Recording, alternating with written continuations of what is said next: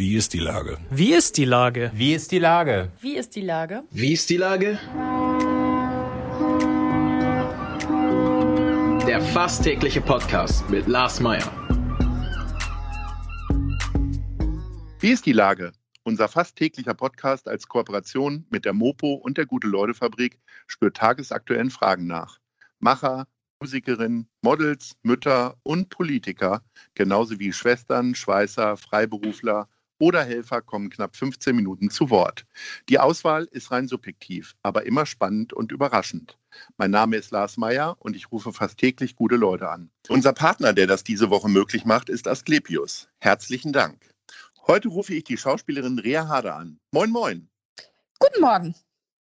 Liebe Rea, äh, du bezeichnest dich selbst als Arbeitstier. Äh, wie gehst denn du jetzt mit der Corona-Krise um, wo es jetzt nicht so viel zu arbeiten gibt, mutmaßlich? Ich bin ehrlich gesagt sehr erstaunt, wie viel mehr es doch zu arbeiten gibt, wenn man nicht arbeiten geht. Weil erstens sieht man überall in seiner Wohnung äh, äh, irgendwas rumfliegen, was auch eigentlich woanders hingehört. Und dann hat man ja Kinder und man kann sich nicht vorstellen, wie viel Kinder eigentlich tagsüber essen. Man ist eigentlich permanent damit beschäftigt, äh, Essen zu machen, zu überlegen, was man als nächstes essen könnte und Essen einkaufen muss man ja dann auch noch. Dann wäscht man ja Wäsche und dann hat man ja auch, also wir Gott sei Dank seit Januar endlich einen heiß ersehnten und gewünschten Kleingarten, der äh, jetzt so gemacht wird, wie wir ihn schön finden. Du hast das Essen angesprochen. Ähm, in vielen Lebensmittelläden fehlt Hefe und Mehl. Bist du daran auch schuld? Also backst du jetzt gerade wie eine Weltmeisterin? Äh, ja, ich backe auf jeden Fall mehr als sonst, aber einfach, weil ich die Zeit auch habe und weil ich Backen liebe. Aber eher ähm, Streuselkuchen ohne Boden, weil der ist eh völlig überbewertet, weil ja nur die Streusel zählen. Wir machen ganz viele Crumbles in letzter Zeit, so mit Erdbeeren und dann einfach Streusel drauf, ab in den Ofen, 20 Minuten fertig, aus die Maus. Du hast deinen Kleingarten angesprochen. Äh, wie sehr hast du denn einen grünen Daumen und auch äh, Handwerkerfinger, sage ich mal? Mhm, also ich habe einen sehr grünen Daumen, äh, aber keine begabten Handwerker. Also wenn man mir sagt, was ich wie machen kann und soll, ähm, bin ich bestimmt auch handwerklich ganz gut dabei. Ähm, aber ich müsste das unter An oder muss das unter Anleitung machen. Und streichen kann ich gar nicht, falls du das jetzt als nächstes fragen wolltest. Das ist Katastrophe. Wie oft bist du denn jetzt im Baumarkt anzutreffen wöchentlich? Ähm, also im Moment gerade bin ich ganz gut ausgerüstet, aber schon einmal die Woche noch, würde ich sagen, ja. Und ähm, ist es dann so, dass man dann auch bestimmte Sachen zu viel kauft. Also es gibt ja so Läden, wo man irgendwie immer wieder Verlockungen dann widerstehen muss normalerweise. Also findest du dich dann, äh, findest du dann im Kofferraum auch Sachen, wo du sagst, oh Gott, warum habe ich das jetzt bloß gekauft oder setzt das erst später ein? Ja, ich, mir ist das bei Farbe ist das pa passiert, dass ich dachte, ich bräuchte einfach wahnsinnig viel Universalgrund in Weiß. Und äh, ja, jetzt habe ich viel zu viel Universalgrund und viel zu wenig Buntlackfarbe. Naja. Aber wie gesagt, Streichen war ja eh nicht so meins. Homeschooling ist so ein Unwort für viele Eltern gerade, also ein großes Ärgernis. Wie gehst du denn jetzt damit um? Und vor allen Dingen, wie kommen deine Kinder damit klar? Also ich muss ganz, ganz ehrlich sagen, dass äh, die das wirklich gut machen. Ähm, der mittelste ist so ein Selbst, also die, die großen Jungs, die sind eher so Selbstlerner, die, die erarbeiten sich den Stoff gerne selber. Äh, ich kontrolliere dann. Ähm, in Mathe ist es ein Segen, dass äh, es immer alles richtig ist. Ähm, die, das können die einfach mal richtig gut. Ähm, Deutsch fällt mir ja nun wahnsinnig leicht und mache ich zudem wahnsinnig gerne. Insofern kann ich da sehr äh, gut unterstützend ähm, zur Seite stehen. Und ähm, Vorschule ist natürlich eher äh, das ähm, Heranführen ans Lernen lernen. Und das kann man, glaube ich, nur mit Geduld und relativ wenig Druck machen. Also eher mit Spaß daran vermitteln. Bist du denn sonst eine strenge Lehrerin? Ja, äh, Deutsch auf jeden Fall. Also ich möchte, dass das ordentlich ist und ähm, mag das nicht, wenn man schludert und wenn man Dinge 80 Mal sagen muss äh, und die dann immer noch nicht im Kopf angekommen sind, obwohl man da im Moment gerade beim Mittelsten auch besondere Schlüssel braucht, um einen Weg zu den Türen äh, des Gedächtnisses zu finden. Jetzt hast du deine neu, entliebt, äh, neu entdeckte Liebe zu Baumärkten und Kleingärten gerade schon erwähnt. Aber wie sehr fehlt dir denn jetzt das Arbeiten, also das tägliche Reinschlüpfen in die Polizeiuniform für Notruf Hafenkante?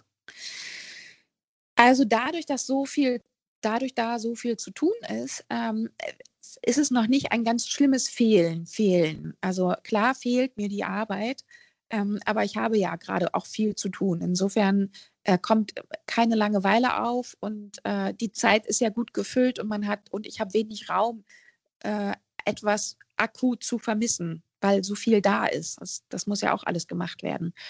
Aber ich freue mich schon wahnsinnig darauf, wenn wir wieder anfangen können zu drehen und, äh, und ich die Leute wieder sehe und äh, die Uniform anziehen darf und äh, für kurze Zeit des Tages die Franzi sein darf. Guckt man denn als Schauspielerin eher viele Serien jetzt oder eher weniger? Hm, ich gucke gerne Serien und gucke die meistens, wenn die Kinder im Bett sind und die Arbeit getan ist. Dann gucke ich immer so eine. Ich bin jetzt keine Marathon-Guckerin, dass ich sagen muss, ich muss jetzt am Stück äh, viele, viele Serien sehen oder ich gucke auch nicht gerne durcheinander. Ich gucke dann lieber eine Staffel zu Ende oder eine Serie zu Ende und ähm, fange dann was Neues an. Was guckst du denn jetzt gerade? Im Moment gerade gucke ich Dare Me, also wage es nicht. Ähm, Riverdale ist gerade ist durch und Outlander auch. Das habe ich davor geguckt, das habe ich geliebt.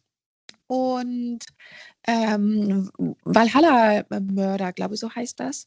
Ähm, das ist auch noch ziemlich gut. Also die isländische gern, Serie, ne? Ja, das ist ja. mega krass. Die können ja eh so tolle Geschichten erzählen. Die nordischen ja. Völker. Ähm, wie groß ist denn dein Bestreben, mal in so internationalen Serien zu arbeiten? Du hast ja, bist dir ja sehr treu geblieben, immer wieder mit, mit deutschen Serien. Gibt's, kribbelt's da in den Fingern, wenn du sowas siehst? Äh, ja, es, also nicht im Sinne von wegen, ich muss das unbedingt machen, aber ich würde es in Rücksprache mit der Familie auf jeden Fall annehmen, wenn es eine schöne Rolle ist und mich jemand fragen möchte, äh, würde ich sagen, klar, lass probieren. Und wenn das familiär vereinbar ist, würde ich das auf jeden Fall gern machen. Du spielst ja in Notruf Hafenkante eine Polizistin. Äh, mhm. wie siehst du jetzt die richtige Polizei gerade hier so in Hamburg? Also die patrouillieren ja hier immer wieder auch durch Parks und so weiter und gucken, ob alles, ob die ganze Distanz eingehalten wird. Wie siehst du das?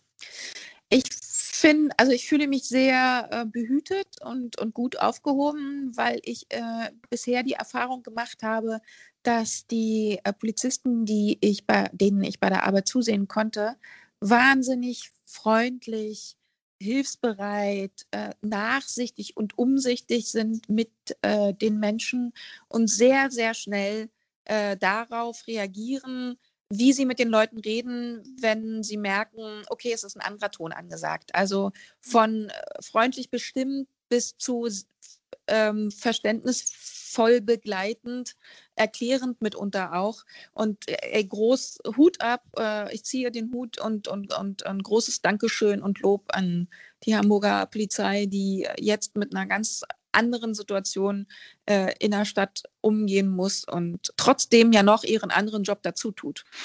Wie viel Einblick erhältst du denn in die Arbeit der Polizei? Gibt es da immer mal wieder so ein Auffrischen, dass du einmal im Jahr nochmal mit dem Peterwagen durch die Gegend fährst oder äh, wie sieht das aus?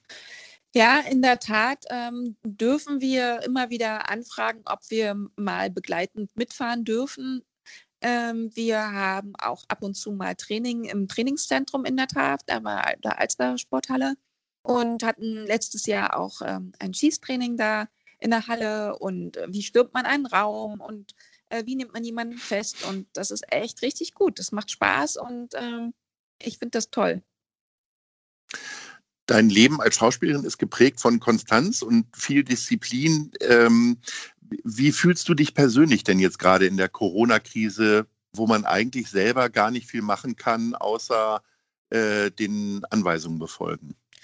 Ja, ich finde das ja eigentlich, geht es mir ja ganz gut so weit, weil ähm, ich bin ein Mensch, der sich mit dem gut arrangieren kann, was er hat. Ähm, und der, ich finde gut meinen Platz so in, in dem sein, was jetzt gerade ist. Ähm, ich, ich brauche nicht viel Schnickschnack oder ich muss nicht weit weg, um schöne Erlebnisse am Tag zu haben. Ähm, ich finde das gut, dass man sich mal so aufs Wesentliche besinnen kann und mal so ein bisschen demütig wieder äh, durchs Leben geht und so die Freiheit doch sehr zu schätzen weiß. Und man, und ich hoffe, dass es viele Menschen mögen, dass sie sich manchmal viel zu viel auferlegen und sich dadurch selbst beschränken, indem sie immer noch mehr haben wollen oder, oder immer noch weiter weg müssen, damit sie sagen können, oh da, ich war jetzt, aber wir fahren jetzt dahin. Und einfach mal zu sagen, ey, weißt du, der Inno ist auch ganz schön oder der Isebeek, der Kanal oder weiß ich nicht, der äh, Jenischpark oder eben das Eppendorfer Moor. Äh, was sind denn für dich gerade so kleine Lichtblicke in dieser Krisenzeit? Jeden Morgen, wenn ich aufstehe und den wunderschönen blauen Himmel sehe, sage ich so, ey, was ein Segen. Stellt euch mal vor, es würde jetzt grau sein und draußen nieseln, die Leute würden wahnsinnig werden. Das ist mein erster Lichtblick am Morgen schon. Nun kann ich ihn relativ schwer beeinflussen.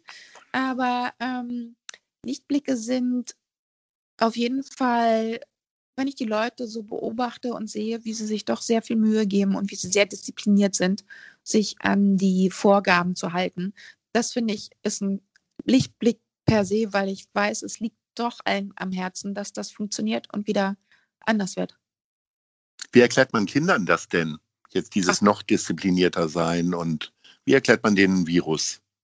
Das ist eigentlich gar nicht so schwer, weil die an Verhalten der anderen Menschen tagtäglich gezeigt bekommen, wie wichtig das ist. Ähm, und nicht nur sie selbst müssen ja den Abstand einhalten, sondern sie sehen das ja selber auch. Ne? Also es wird ihnen ja wirklich stündlich äh, vorgelebt und in jeder Minute, äh, die sie draußen sind, äh, wo man merkt, dass die Leute dann auf die andere Straßenseite gehen oder kurz warten, wenn es zu eng ist. Ähm, klar erklärt man das denen und sagt, wisst ihr was, Hände waschen ist einmal mehr wichtiger als sonst.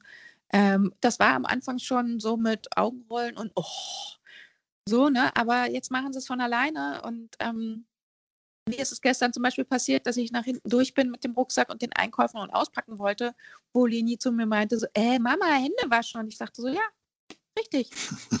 da war auch was. Was glaubst du denn, was von dieser Krise übrig bleiben wird? Ich hoffe viel. Ich hoffe, dass äh, die Menschen bewusster im Umgang miteinander sind äh, und hilfsbereiter bleiben, äh, sorgsamer mit sich der Zeit und der Umwelt umgehen und ähm, vielleicht auch die ein oder andere Firma sagt, wisst ihr was, die Konferenz in München müssen wir nicht unbedingt mit allen machen. Die, die hier sind, ist schön und der Rest wird dazugeschaltet. Man muss nicht in den Flieger steigen, um für zwei Stunden nach München zu fliegen und dann wieder zurückzukommen. Was fehlt dir denn privat gerade am allermeisten? Ist es dein Lieblingsverein HSV? Ich meine, das Gute ist, sie verlieren gerade nicht. Oder ja. ist, es, ist es noch was anderes? Ja, es ist auch der HSV äh, alleine, weil man mit Menschen da ist und Kontakt hat. Mir fehlen die sozialen Kontakte so langsam wirklich. Also ich kann gut mit mir alleine sein und auch mit der Familie, aber es ist auch schön, mal eine Freundin zu sehen oder mit Leuten irgendwo zu sein. Ähm, klar bin ich jetzt letztens mit den Kindern auch mal ähm, zu einer Freundin geradelt, aber es ist schon sehr befremdlich, wenn man dann dazwischen immer zwei Meter hat und äh, man die Dinge, die man einander mitbringt, äh, hinstellt und der andere übernimmt sie dann und man kann sich nicht in den Arm nehmen und sich drücken und Danke sagen, sondern es ist äh, ein wenig skurril alles. Wenn du es entscheiden dürftest, wärst du denn jetzt für Geisterspiele oder eher Abbruch der Saison, weil dann der HSV mutmaßlich auch aufsteigen würde? Oder wie siehst du es? Ich würde, äh, bin äh, auf jeden Fall für Geisterspiele und äh, ein bisschen Freude für die fußballbegeisterten Menschen. Ich glaube, das tut allen gut. Freude ist das richtige Stichwort, liebe Rea. Es hat mir sehr viel Freude bereitet, mich mit dir zu unterhalten. Sehr Herzlichen gut. Dank. Bleib gesund und munter und bis demnächst. Ja, tschüss. bleib du auch gesund und munter und äh, tschö mit Ö, nicht wahr? Jo, tschüss. tschüss, tschüss.